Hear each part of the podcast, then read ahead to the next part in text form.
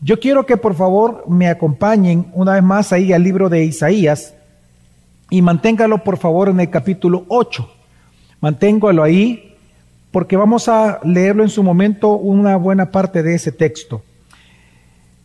En este fin de año, hermanos, normalmente cuando uno eh, va a predicar un servicio de fin de año, normalmente uno lo que predica es como una especie de acción de gracias, pero también hacia, hacia la esperanza en lo que nos depara el siguiente año. Y así ha sido casi en todos los años, son los sermones más o menos que, que, se, que se predican a fin de año. Pero hoy, esta noche, yo quiero hacer algo completamente diferente siempre dentro de los temas de Adviento, es decir, de la venida de Jesucristo. Bueno, de hecho usted ya vio el texto que hemos leído, un texto que habla del nacimiento de Jesucristo. Pero yo quiero que a partir de ese texto tan, conocido por nosotros, hagamos una reflexión acerca de lo que nosotros tenemos que hacer como iglesia para el otro año, como iglesia de Jesucristo. Y es porque eso obedece a una reflexión que desde hace un tiempo atrás vengo haciendo y obviamente eh, pues Dios viniéndolo y confirmándolo y, Él hablando de verdad, creo que es importante este mensaje para nosotros como iglesia. Sé que va a ser diferente para, para, y distinto a otros, pero creo que es un mensaje importante. Y es que si nos damos cuenta, hermanos, nada más para ponerlo como una introducción, si nos damos cuenta, este año nosotros estamos terminando de una manera distinta a los otros años anteriores que hemos nosotros tenido. Es decir, nosotros como iglesia y en general, me refiero a la iglesia salvadoreña, cristiana, los cristianos salvadoreños, como el país, como nación, hoy estamos terminando un año sonriendo un poco más que los años anteriores. Si nosotros comparamos lo que los otros dos, tres años de a partir del COVID hemos vivido, aun, con las carencias que tenemos, las grandes dificultades que hay en el país, la cantidad de injusticias que hay, un, tantas cosas que podríamos mencionar, pobreza extrema, el 30% de la población salvadoreña, etcétera. Pero aún con todos esos problemas que podamos tener, no podemos negar que hoy nosotros estamos terminando un año diferente en los últimos tres años en comparación. Y vemos un El Salvador que realmente está sonriendo un poco más. Y cuando digo sonreír, eh, me refiero, por ejemplo, el COVID ya no es tan letal como comenzó obviamente en las nuevas cepas que nos encontramos en este momento. El salvadoreño de alguna manera ha aprendido a convivir con eso. Otra cosa impensable en su momento, hace dos años yo creo que era impensable, eh, si alguien nos hubiera dicho, mira, las maras ya no van a estar en el 2022 como lo han estado en los últimos veintipico de años, yo creo que nadie lo hubiera creído. Y yo es algo, y, de verdad no estoy hablando de partidos políticos, estoy hablando que es un beneficio para la sociedad, ¿verdad? El que no haya, el que no haya ese tipo de fenómenos sociales en un país. Recordemos que hace apenas cuatro o cinco años se nos calificó como la ciudad más violenta del mundo por la revista New York Times, por el The Economist y así otras revistas más a nivel mundial. Entonces, realmente, si nosotros comparamos cómo estamos terminando este año con otros años, vamos, vemos nosotros, hermanos, que El Salvador ha vuelto a sonreír. Por ejemplo, yo sé que es un, hay gente que dice, no, porque eso es un negocio, etcétera. Pero, por ejemplo, en los últimos dos meses ha habido más conciertos de música que en los últimos quizás cinco años, no sé cuántos años más en El Salvador. E, e, el alcohol se ha acabado, según estaba leyendo una cosa que está, una noticia de ahí, el alcohol se ha acabado, la gente está gastando. Bueno, y yo digo, bueno, o sea, yo no estoy valorando eso, o sea, yo no estoy poniendo un valor moral a eso, sino que soy, hermano, estoy narrando los hechos, porque quiero llegar a un punto. Cuando uno ve todo eso en un país, uno dice, bueno, realmente las personas de alguna manera están queriendo normalizar sus vidas. Y está bien, o sea, eh, me refiero el hecho de sentirse una sensación de mayor seguridad, de mayor alegría, eh, qué bien. Pero, a la par de todo eso, también está ocurriendo un fenómeno religioso bien importante. Y es que el número de cristianos se está reduciendo en El Salvador. Y la gente ha, dejado de, ha comenzado a dejar de asistir a las iglesias.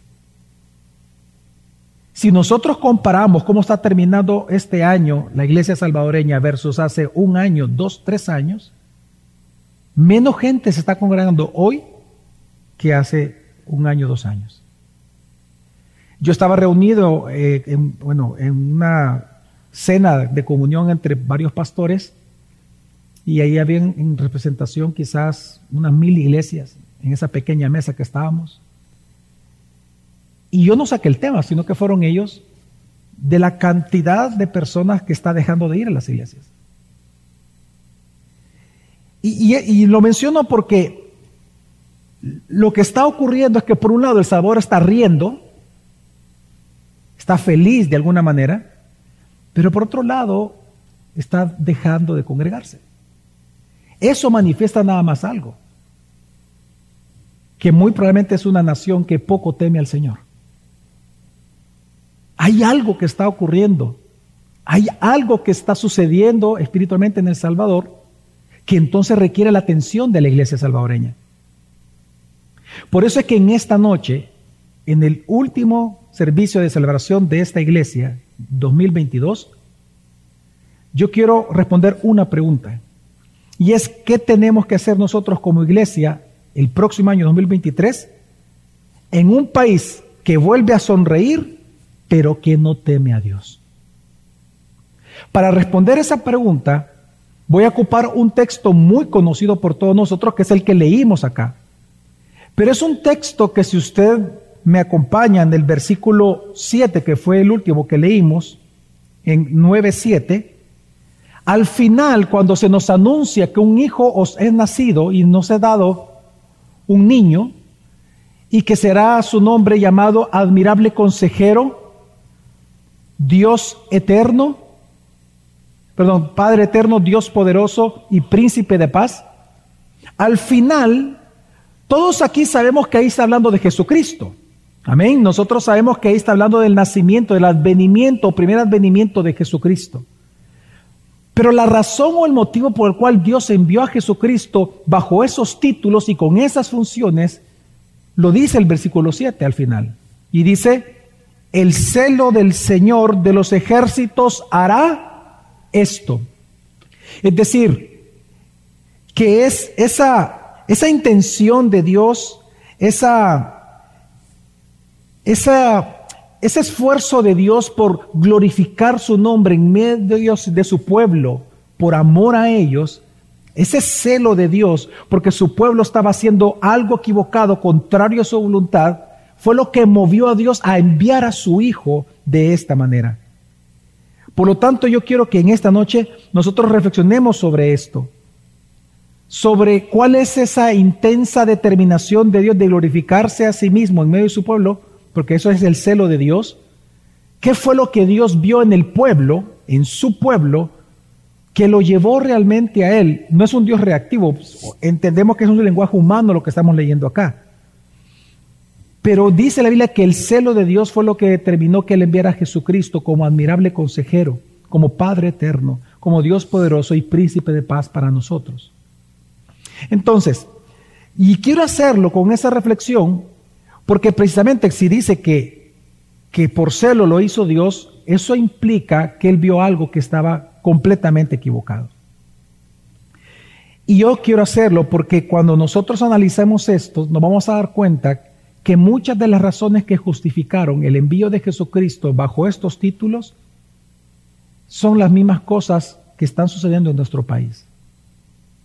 Así que yo quiero que leamos un texto, vamos a leer, hermanos, del capítulo 8, específicamente del versículo 11, y vamos a leer un texto bastante largo del 11 hasta el 9.7. Vamos, voy a leerlo todo completo, lo vamos a leer despacio y luego entonces comenzamos a analizar ¿Qué es lo que está hablando aquí la palabra de Dios? Vamos a leer el texto del 8 al 11 en adelante. Dice, pues así me habló el Señor con gran poder y me instruyó para que no anduviera en el camino de este pueblo diciendo, no digáis es conspiración a todo lo que este pueblo llama conspiración, ni temáis lo que ellos temen, ni os aterroricéis. Al Señor de los ejércitos es a quien debéis tener por santo, sea él vuestro temor y sea él vuestro error. Entonces, perdón, vuestro terror. Entonces él vendrá a ser santuario, Pedro piedra de tropiezo y roca de escándalo para ambas casas de Israel, y lazo y trampa para los habitantes de Jerusalén. Muchos te opresarán allí y caerán y serán quebrantados, serán enlazados y apresados. Ata el testimonio, sella la ley entre mis discípulos. Aguardaré al Señor que esconde su rostro de la casa de Jacob. Sí, a él esperaré. He aquí yo y los hijos que el Señor me ha dado estamos por señales y prodigios en Israel de parte del Señor de los ejércitos que mora en el monte de Sión. Y cuando os digan, consultad a los medium y a los adivinos que susurran y murmuran, decid, ¿no, se, ¿no debe un pueblo consultar a su Dios? ¿Acaso consultará a los muertos por los vivos? A la ley y al testimonio. Si no hablan conforme a esta palabra, es porque no hay para ellos amanecer y pasarán por la tierra oprimidos y hambrientos. Y sucederá que cuando tengan hambre, se enojarán y maldecirán a su rey y a su Dios, volviendo el rostro hacia arriba. Después mirarán hacia la tierra y aquí la tribulación y tinieblas, lobreguez y angustia, y serán lanzados a la oscuridad.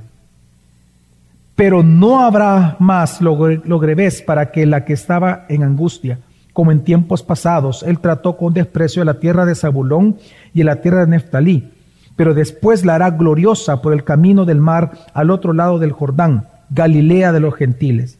El pueblo que andaba en tinieblas ha visto gran luz. A los que habitaban en tierra de la sombra de muerte, luz ha resplandecido sobre ellos. Multiplicaste la nación, aumentaste su alegría, se alegran en tu presencia como la alegría de la cosecha, como se regocijan los hombres cuando se reparte el botín porque tú quebrarás el yugo de su carga, el báculo de sus hombros y la vara de su opresor como en la batalla de Madián. Porque toda bota que calza el guerrero en el fragor de la batalla y el manto revolcado en sangre será para quemar, combustible para el fuego.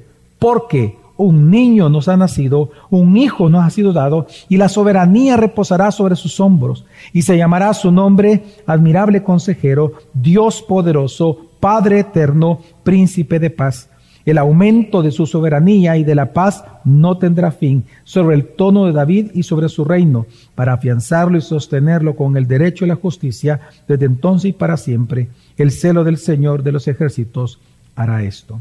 Esto es palabra de Dios, hermanos. ¿Por qué he leído todo este texto? Ya vamos a ir explicando poco a poco esto.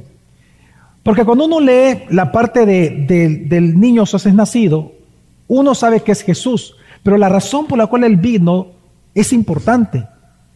Lo que acabamos de leer nos demuestra de qué Dios se sintió o percibió, o él mismo dice, fue celoso de su pueblo.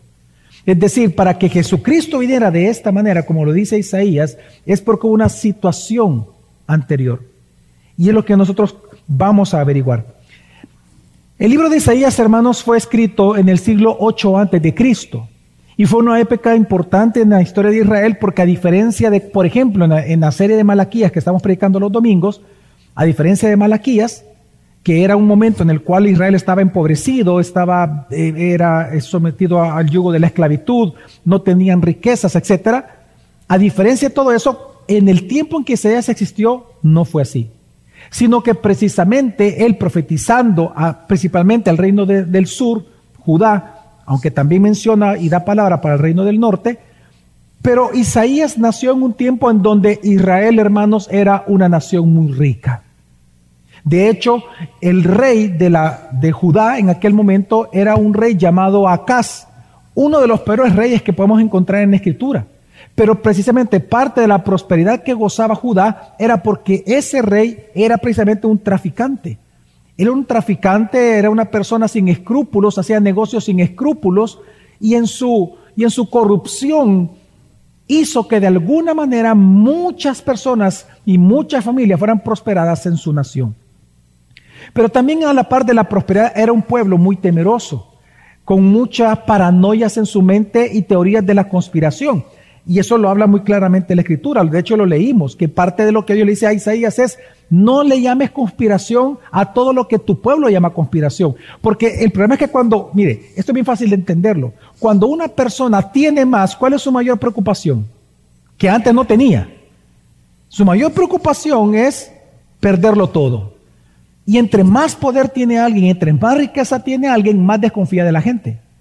Las personas comienzan a decir, no es que este me busca porque está interesado en mí, está interesado en mi dinero. Por ejemplo, una persona que es pobre no le va a decir a su hija, mira, este, casate con, eh, bienes separados con tu esposo, no va a hacer que te quite algo y que le va a quitar si es pobre. Entre más usted tenga, vienen todos estos artilugios, ¿verdad? Y, pensamientos conspirativos de miedo en donde, no, no, mira, eh, si te vas a casar, vienes, ¿verdad? separados, porque no hace que te, te quite toda la herencia que te hemos dado. Es decir, en aquel momento era una nación paranoica en donde ellos pensaban que todo alrededor los querían conquistar. Pero es que también en parte tenían un poco de razón, porque Asiria, es decir, el reino del norte sí los quería atacar, aunque no lo hizo, pero sí lo quería hacer. Y Asiria todavía no había atacado al reino del norte, estaba ahí creciendo y levantándose ya como un gran imperio. Pero a la par de todo esto, también leemos en Isaías capítulos que a la par de la prosperidad, y aquí por favor vayamos entendiendo, a la par de que ellos reían y se usaban en la prosperidad porque las cosas estaban cambiando y mejorando, en el capítulo 2, Dios lo que dice es que ellos estaban pecando en gran manera. De hecho, en el capítulo 2 dice de los pecados que Dios enumera de Judá es eh, supersticiones, adivinación, espiritismo y ocultismo. Así que vea por un momento, por favor, la pintura que Dios nos está transmitiendo acá. Por un lado, el PIB, el Producto Interno Bruto, creciendo hasta el tope. Y por otro lado, Israel pecando hasta el tope. Eso nos demuestra que no toda prosperidad, si tú eres una persona que dice, no, es que aquí la meta de mi vida es hacer pisto, Dios me tiene... Quiero que entiendas que no siempre Dios te va a prosperar. Satanás tiene el poder para hacerlo. ¿Te recuerda la tentación que él hizo a, Jesús? Esto es mío, si postraro, si tú pastor me adorares, te lo doy. Porque lo que está demostrando Dios en Isaías que es posible que tú tengas muchísimo dinero, muchísimas oportunidades, serás el mero mero del trabajo y ser el hombre más pecador del mundo. Y entonces, en este contexto, incluso luego va al capítulo 5, Isaías dice que eh, esta nación eh, se estaba convirtiendo y corrompiendo cada vez más, que entonces entró en una en un capitalismo abusador, en donde, y, el texto lo dice, que el que tiene tierras tiene más tierras porque le está quitando al que no tiene. Es decir, que entre los mismos hermanos dentro del pueblo de Dios había muchísima corrupción. Pero a la par de todo eso, de las cosas que Dios los acusa también a ellos, de lo cual Dios se siente celoso por su pueblo, es también Isaías capítulo 5, yo lo voy a leer, dice versículo 11 al 12 está en pantalla, dice, hay de los que se levantan muy de mañana para ir tras la bebida, de los que trasnochan para que el vino los encienda. En sus banquetes hay lira, hay arpa, hay pandero y flauta y vino, y no ni no contemplan las obras del Señor, ni ven las obras de sus manos. Es decir, que había conciertos, conciertos, bad y bad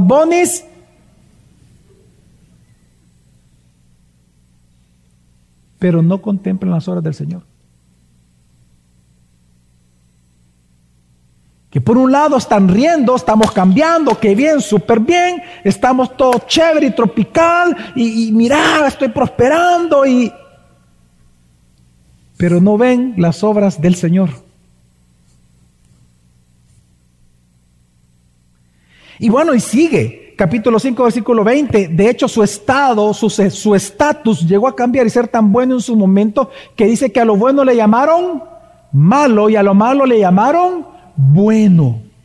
No es lo mismo que vemos hoy en el posmodernismo en El Salvador, pues. Que le dicen a lo malo dicen bueno, al aborto le llaman bueno, al enseñarle a los niños eh, eh, homosexualismo le venimos le llaman bueno. A, no casarse le llaman bueno, o casarse le llaman malo, tener hijos le llaman malo. Ahora, y como si esto fuera poco, incluso Dios les dice, Dios dice que parte de los pecados de ellos es que sus héroes no eran los hombres piadosos. Los héroes, usted sabe que en toda cultura hay héroes, ¿verdad? Hay, hay íconos, hay eh, eh, eh, hay figuras que las personas quieren ser como ellos, vestir como ellos, pensar como ellos, reír como ellos, hablar como ellos, peinarse como ellos, etcétera, etcétera. Pues Dios dice, hasta eso está en la escritura. Hasta ese detalle llega Dios con Isaías.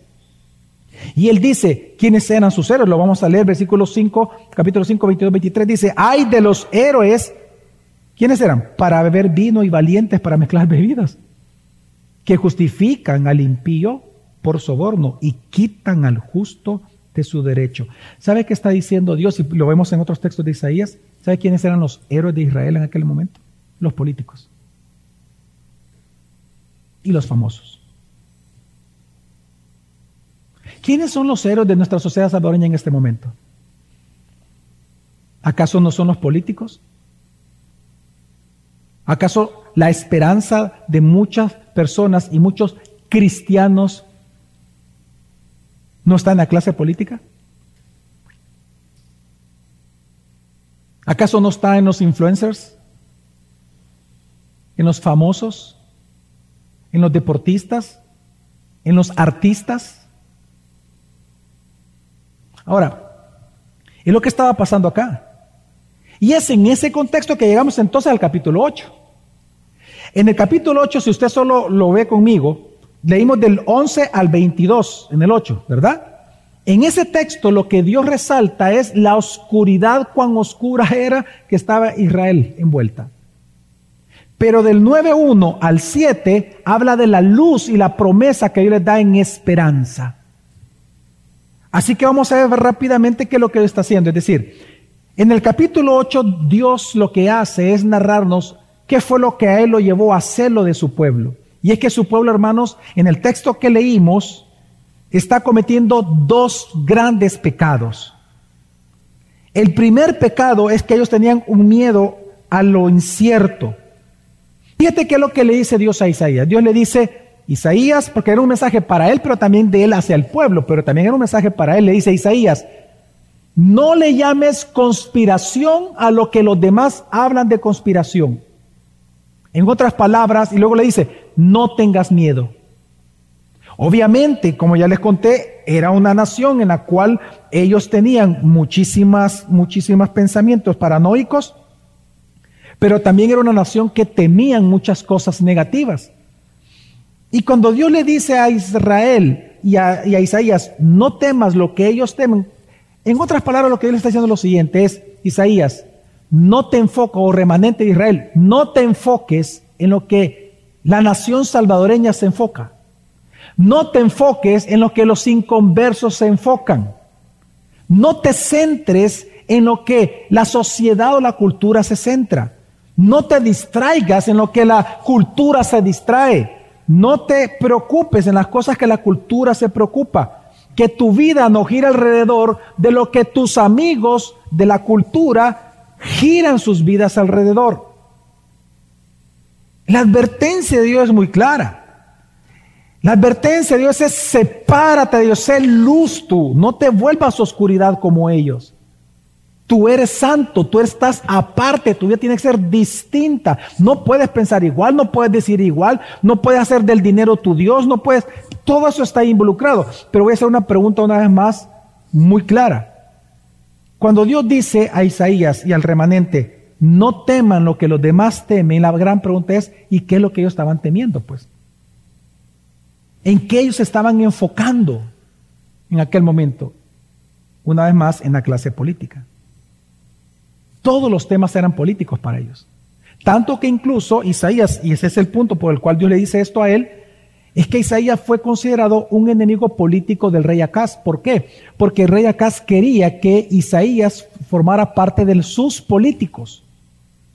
Y Isaías dijo que no. De hecho, el mensaje de Isaías era, antes de ustedes comprometerse con la política, comprométase con Dios. Ese era el mensaje de Isaías. Amén. Amén. Antes de comprometerte con el hombre, comprométete con Dios. Antes de temer al hombre, tienes que temerle a Dios. Y antes de que confíes en el hombre y pongas carne por brazo, confía en Dios. Ese era el mensaje de Isaías, y por eso Isaías cayó mal. Muy mal a su nación. Porque todo el aspecto en aquel momento giraba en torno a la política. Los políticos eran los grandes héroes. Eran casi los mesías del pueblo. Y entonces Dios les dice, no. Ahora, ¿por qué, ¿por qué era así? Bueno, porque lo que estaba ocurriendo, hermanos.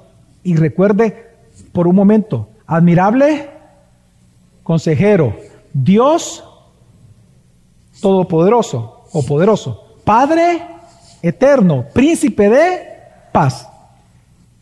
Ténganse en mente, ellos confiaban en que la sabiduría para salir adelante en la vida, la seguridad, el poder para protegerse, el cuidado como de un padre para uno ser provisto y la paz vendría por la clase política. Ese era el problema con ellos. Que su confianza lo habían puesto no en Dios, sino en hombres. Y por eso toda la vida giraba en torno a eso. Ahora, hoy en día en Latinoamérica, hermanos, no, no pasa tan, tan diferente a eso. Si hay algo, y lo he dicho y lo he predicado eso, y aún en reuniones de pastores que me han invitado en otras ciudades, si algo nosotros vemos en Latinoamérica fuertemente es que hay una idolatría a los estados. Se llama estatismo. En donde la figura del político, la, la figura de los grandes poderes económicos son la esperanza del pueblo. Los héroes son ellos. El capitalismo. Los Elon Musk. Los, el de, de, Apple, el de, ¿cómo es? Eh, Steve, Steve Jobs. Esos son los nuevos héroes hoy en día. Y lamentablemente de muchos cristianos. No Dios.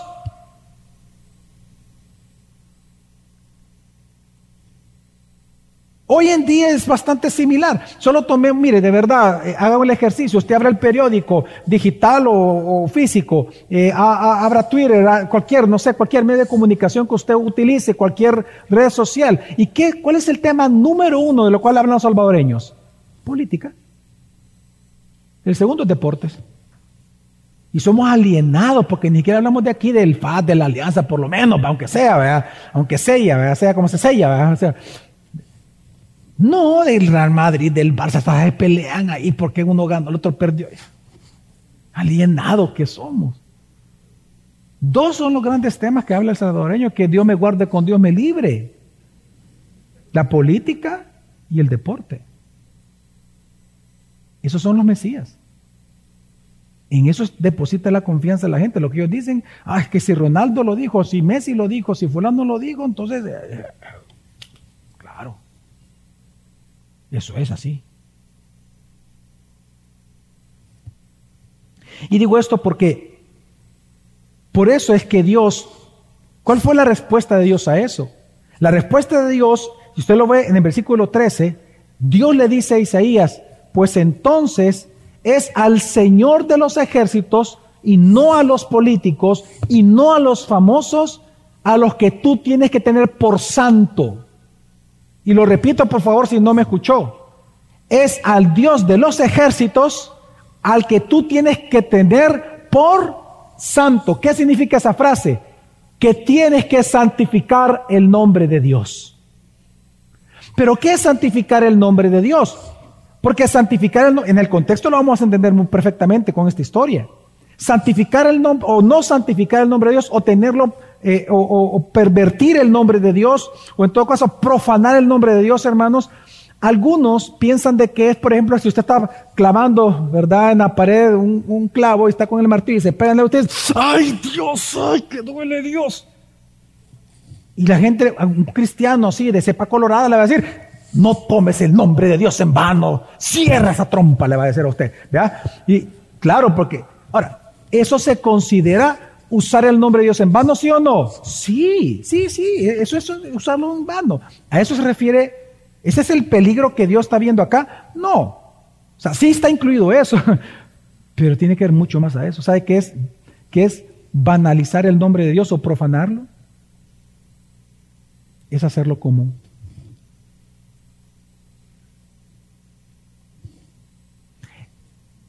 Es que para usted la palabra de Dios es otra palabra más. Si Messi dijo tal cosa, si el político dijo esto, y tiene más sentido para mí eso, pues yo eso voy a agarrar. Pero si a mí la Biblia me dice otra cosa y, y yo veo que es algo obsoleto, pastor está predicando de Isaías, del Antiguo Testamento, pastor. Yo, yo no lo tomo eso mucho. Eso es banalizar el nombre de Dios. Estás reduciendo la gloria de Dios a nada. La estás poniendo en la posición de un hombre. Santificar el nombre de Dios, hermanos, es que el nombre de Dios es entender, es confiar en Él, que solo Él es santo, santo, santo aparte, Él es Dios y por ser Dios, yo me voy a someter a Él.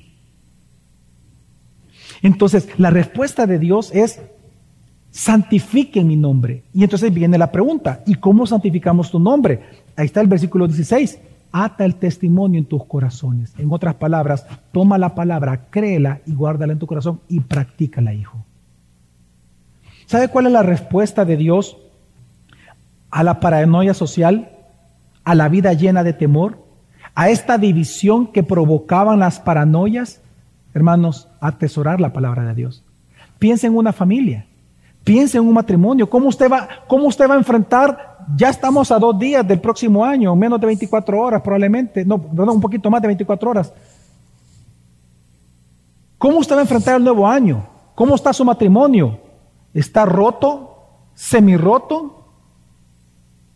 ¿Cómo está su familia? Tal vez usted tiene ese, pensamiento paranoico de conspiración, ¿verdad? Me quiere hacer un mal, yo le quiero hacer un mal, y así están. En las mismas familias pasa todo esto. ¿Cuál es la respuesta de Dios? Ténganme por santo. No confíen en personas, no confíen en paradigmas, confíen en mi palabra. Atesoren mi palabra y me temerán a mí y confiarán en mí. Amén. Y el segundo pecado que estaban cometiendo era una confianza en las cosas falsas. Por un lado, ya lo mencioné, lo que estaban ellos pecando es que ellos estaban poniendo su confianza, perdón, tenían miedo a las cosas inciertas. Pero el otro pecado era que se estaban entonces volteando a confiar en demonios.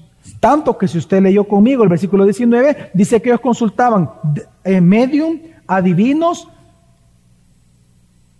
y eso es algo, hermano, mire, eso es algo que hoy está ocurriendo. Le voy a contar esto que pasó hace dos días. Estaba en una reunión con unos pastores, también representantes de muchas iglesias. Y ahí se estaban, eh, quiero ver, sí, éramos poca, menos de 10 personas las que estábamos sentadas platicando, más de mil iglesias aproximadamente representadas ahí en ese momento. Yo no saqué el tema, simplemente fue uno de ellos que lo sacó y dijo lo siguiente que me sorprendió y me dice, ¿sabe qué, pastor? Me dice, ¿Sabe cuál es el problema que nosotros vemos en las iglesias actualmente en El Salvador? Me dice. ¿Cuál le digo yo? Oiga, los vasos proféticos que hay. Para, para, los que no tienen e, ese lenguaje, le voy a explicar qué es. No, no crea que es un vaso como este. Los vasos proféticos se refieren a las personas, casi siempre mujeres, también hay hombres, pero en El Salvador la mayoría son mujeres, que dicen ser mediums de la voz de Dios. Y me estaba contando uno que dice, mira, es impresionante, pastor, me dice. Y el que me lo cuenta es de una de las grandes denominaciones históricas de este país. Estamos hablando de una cantidad de pastores detrás de él y de iglesias. Y me dice, ¿sabes cuál es el problema con el cual nosotros luchamos en todo el área rural de Salvador. Es que incluso hay iglesias que ya no tienen pastores. Me Ah, como que eso?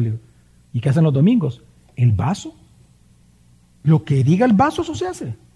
Ahí no hay pastor. ¿Cuál pastor? Ahí el vaso. Y si el vaso dice posición sapito, pues posición sapito todos. Si ahí se cuadran. o sea, ahí y me dijo algo. Y me dice así, sí, me dice él, ay pastor, me dice, si yo le contara cuántos diputados todas las semanas piden vasos para empezar sus jornadas, usted se va de espalda. nos piden vasos. Todo eso es del diablo, pastor. no hay palabra, no hay evangelio, no les importa. Bueno, ¿sabe que a nosotros nos dicen que no somos cristianos? A los que predicamos la Biblia nos llaman que no somos cristianos. ¿Sabe por qué le digo esto? Porque esa es la realidad de nuestro país. Un país que por un lado ríe, y ríe muy barato, ríe con cualquier cosa, pero por otro lado es un país que no teme a Dios. Y ese es el problema que está pasando acá. Entonces, una vez más, ¿cuál fue la respuesta de Dios ante este pecado? Versículo 20, el del dice, a la ley y al testimonio, es decir, regresen a la Biblia, vayan a la Biblia y me conocerán y me temerán. De hecho, él dice, si alguien en un lugar habla no conforme, dice el versículo 20, a mi palabra, es porque ellos no son de mí, no son de mí, no son de ustedes, no son, no son de Dios. No es verdad, es mentira. Lo que estamos viendo aquí en Escritura, de hecho Dios advierte, dice, si tú no te regresas a la palabra, no vuelves a la Biblia, versículo 21 dice, esa tierra, ese pueblo pasará hambre y serán oprimidos. Y cuando venga el hambre, dice, le echarán la culpa a dos personajes. Lea usted el versículo 20 al final. ¿A quién le van a echar la culpa de los problemas de la nación? ¿A quién? A los políticos y a Dios. Respóndame, este país, ¿a quién le echa la culpa cada vez que pasa algo?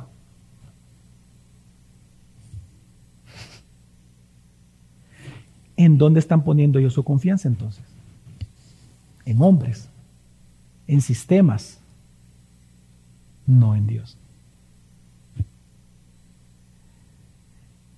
Pero por esa razón, Dios, cuando dice que va a venir a Siria y los va a arrasar por estos dos pecados, y otros más, entonces Dios da una promesa, porque esa no fue su...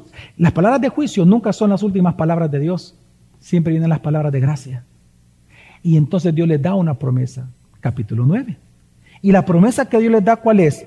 Dios les dice que esa misma ciudad que iba a recibir angustia, la aflicción de los asirios, iba a ser de las primeras que iba a ver la luz que amanecería en ellos y serían los primeros de los primeros que gozarían de la libertad. Ahí no sabían de qué, hoy nosotros sabemos, del pecado que los agobiaba. Y le llama de manera muy específica en el, en el versículo 1, 9, 1, quién va a ser. Y dice, Galilea de los gentiles. Pues qué interesante, hermanos, que precisamente el evangelista Mateo en el capítulo 4 viene y dice, que cuando Jesús se entera que Juan el Bautista, su primo, había sido encarcelado, él se va a vivir a Capernaum, al mar de Galilea, y dice Mateo, para que se cumpla lo dicho por el profeta Isaías, y cita este texto, para que así como pasó con, con Zabulón y la tierra de Neftalí, ahora se vuelva gloriosa la tierra Galilea de los gentiles, porque por fin verá la luz y al terminar de decir entonces y citar a Isaías, Mateo, entonces luego dice, y a partir de ese momento, dice Mateo, Jesús comenzó a predicar en el mar de Galilea, diciendo, arrepentíos y creed en el Evangelio. ¿Sabe qué está diciendo Mateo, hermanos? Que la solución de Dios a una nación pagana, porque es lo que vemos aquí, una nación pagana, a una nación confundida, a una nación apartada de Dios, a una nación que por un lado sonríe, pero que por otro lado no le teme a Dios. ¿Sabe cuál es la solución de Dios? Jesucristo y su glorioso Evangelio. Porque el único que puede transformar el corazón de una persona es Cristo Jesús. El único. Es el único que puede transformar nuestra vida, transformar tu vida y mi vida. Y es lo que está enseñando la escritura. Por eso es que la solución de Dios a los problemas de la, de la sociedad siempre va a ser el perdón, el arrepentimiento y creer en el Evangelio. Y es entonces que llegamos al famoso texto que ya todos conocemos. Dios lo que está diciendo es que va a ser tan grande la alegría de Galilea de los gentiles como evidencia y muestra y ejemplo y señal de que la liberación del pecado ya había venido al mundo, que entonces Dios responde una pregunta. Señor, ¿y, cómo va a ser esto? ¿Cómo tú no vas a traer esta libertad en Galilea de los gentiles y de ahí para todo el mundo? Y Dios dice, lo haré a través de un niño, porque un niño nos ha nacido, un hijo nos ha sido dado, y la soberanía reposará sobre sus hombros, y se, llamará, y se llamará su nombre admirable consejero, Dios poderoso, Padre eterno, príncipe de paz, y el aumento Ve usted el aumento imparable del reino de Dios y el aumento de su soberanía y de la paz no tendrá fin en el trono de David y sobre su reino, es decir, que iba a ser del linaje de David, para afianzarlo y sostenerlo con el derecho y la justicia desde entonces y para siempre. ¿Y qué fue lo que hizo todo esto? Dice, el celo del Señor de los ejércitos hará esto. Hermanos, en aquel momento Israel confiaba en que la sabiduría para salir adelante, en la seguridad personal familiar, el cuidado y la preservación de la familia y la paz sobre ellos iba a venir de la clase política. Pero Dios les dice a través de Isaías que no sería así, sino que precisamente a través de Dios encarnado, Él sería el admirable consejero de todos ellos Dios poderoso lo va a proteger y defender. Que a través de este Padre eterno ellos recibirían el consuelo y la provisión de Dios como Padre. Y a través de este príncipe, príncipe de paz gozarían de una paz que ningún político, ningún economista, ningún abogado, ningún médico puede lograr sobre la faz de la tierra, sino únicamente Jesucristo. La paz que viene del perdón de tus pecados y de mis pecados. Entendiendo todo esto entonces, el contexto en el cual sale esta, este texto tan hermoso, ¿cuál debe ser entonces, hermanos, de la iglesia de Cristo en medio de un país que sonríe pero que no teme a Dios? ¿Sabe cuál es? Hermanos, ser fiel, ser una iglesia fiel. Ese es el deber de nosotros, a la ley y al testimonio, ser una iglesia fiel. Ser una iglesia fiel en creer la palabra de Dios, en estudiar la palabra de Dios, en leer la palabra de Dios, en enseñar la palabra de Dios, en citar la palabra de Dios, en predicar la palabra de Dios. Lo que se requiere de nosotros en este país, hermanos, es ser fiel. Una de las más grandes tentaciones que la iglesia salvadoreña va a enfrentar en los próximos años en un país que comienza a sonreír claramente va a ser serle infiel a Dios. Esa va a ser la gran tentación. Cuando todo esté chévere y tropical, ahí donde tú vas a querer dejar de venir a la iglesia, te vas a descuidar de tu familia, de tu esposa, de tus hijos, de tu esposo. Porque tú vas a pensar lo siguiente, que ser rico es sinónimo de ser bendecido. Y Dios te está diciendo, no, porque ellos eran extremos ricos pero extremo en tinieblas. Su riqueza fue parte del juicio de Dios sobre ellos, porque sabe cómo fue parte del castigo.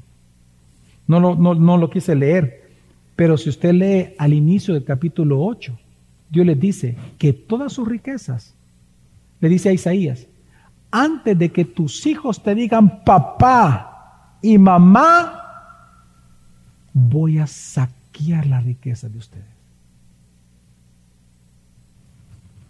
En otras palabras, Dios lo que hace, Dios lo que hizo es, ok, ustedes quieren, usted quieren eh, dinero. Eso, es todo tu rollo, hijo.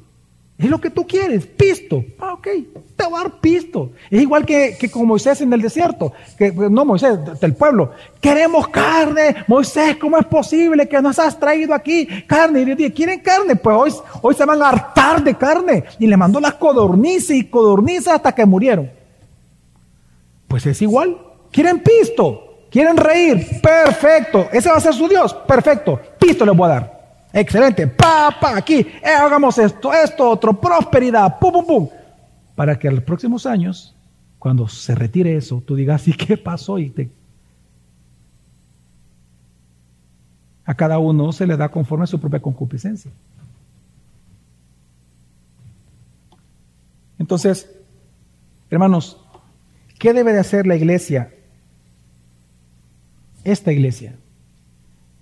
En el año 2023, en un país que vuelve a sonreír pero que no teme a Dios. Hermanos, seamos fieles en no creer ni participar ya en las conspiraciones sociales que hay en El Salvador, las conspiraciones económicas, conspiraciones políticas. En todos lados vemos conspiración.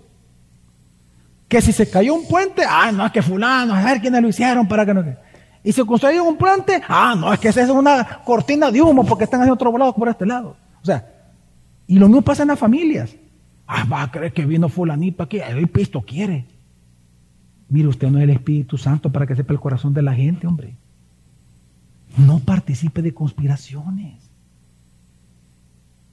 ¿Sabe qué? Mejor tema a Dios. ¿Sabe quién controla todas las cosas que pasan en El Salvador?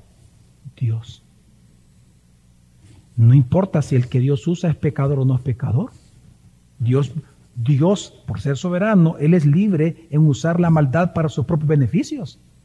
Amén. Como decía Lutero, ¿verdad? Que Satanás era el perro encadenado de Dios en su mano.